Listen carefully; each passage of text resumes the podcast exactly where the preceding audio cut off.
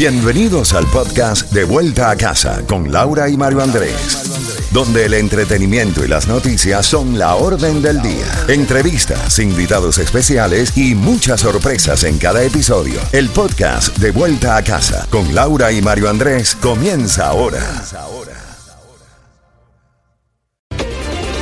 Z92, toda la música y todas las noticias a las en punto y a las y 30 de cada hora. Estás en sintonía de De Vuelta a Casa. Mario, tenemos información que continúa llegando a nuestra mesa de redacción. Por ejemplo, Estados Unidos autorizó los 14 vuelos adicionales que pedían las aerolíneas entre el sur de la Florida y Cuba. Estamos hablando de que las aerolíneas American Airlines y JetBlue estaban pidiendo estos 14 vuelos y han sido aprobados desde Miami y Fort Lauderdale. También se dio a conocer en el día de hoy que la tripulación del barco Pablo Valent eh, repatrió a 78 balseros el lunes después de varias insertaciones frente a las costas de Cuba, Bahamas y la Florida, informó la Guardia Costera de Estados Unidos en un comunicado. Y hablando de Cuba, tenemos más información. La Embajada de Estados Unidos en Cuba transmitirá eh, visas de inmigrantes eh, para el 2023. Se dio a conocer el, el gobierno anulará el requisito de que los cubanos que solicitan visa en la categoría de preferencia familiar viajen a Georgetown, Guyana, para realizar sus entrevistas. Laurita ya está con nosotros en los micrófonos de Z92, la abogada experta en inmigración Isadora Velázquez. Una noticia importantísima para la comunidad cubana que se ha conocido esta misma tarde, hace unos minutos, la reapertura total de la Embajada de los Estados Unidos en La Habana, Cuba, lo ha dicho la página de internet del Departamento de Estado de los Estados Unidos. Abogada, un placer saludarla, bienvenida. Un placer hablar con ustedes. Cuéntanos en qué ¿Qué cambio hay? ¿Qué significa este anuncio hace unos minutos del Departamento de Estado a lo que se estaba viendo de esta apertura gradual en La Habana, Cuba? Si pudiera clarificar el anuncio, yo lo hubiera llamado como la embajada en Cuba dejará de enviar los casos a Guyana.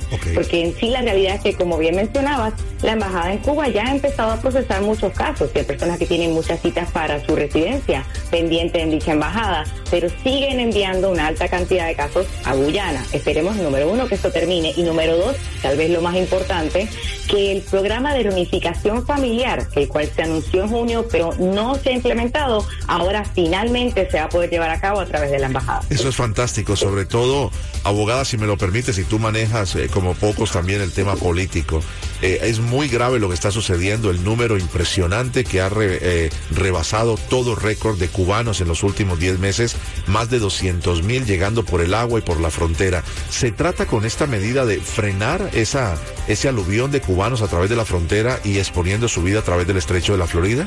Es definitivamente una medida para que la comunidad cubana entienda sus beneficios legales y pueda procesar su residencia de manera correcta, pero también para una manera de agilizar los procesos en la corte. Todo cubano que entra de manera irregular ya no recibe el parol como pasaba en los buenos tiempos de antes. Al no recibir el parol, estos casos terminan en corte y hemos visto un aumento de casi el doble solamente en este año. Tremendo. Eh, ¿Cuál sería tu, tu pensamiento final de esta noticia que se está desarrollando esta misma tarde? ¿Esto va a ser recibido en Cuba con beneplácito para evitar, eh, digámoslo, correr más riesgos de salir por frontera, salir por Sudamérica, exponerse nuevamente, lo digo, al, al mar o tratar de llegar ilegalmente a través de Nicaragua a la frontera con México?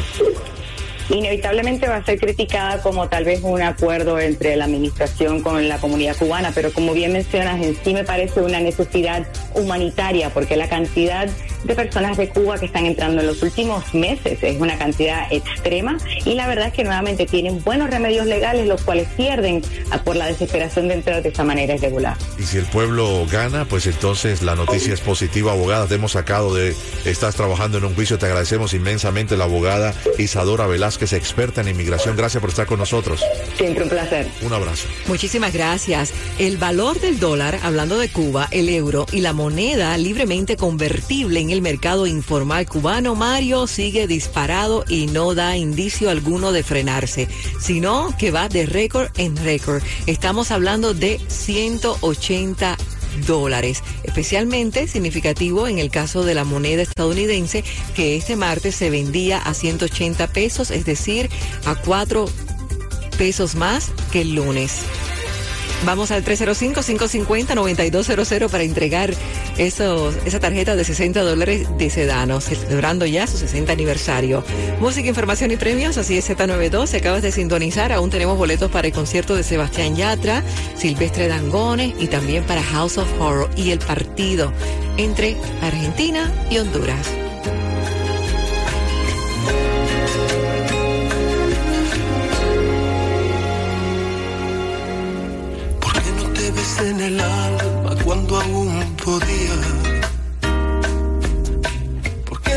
Abracé la vida cuando la tenía?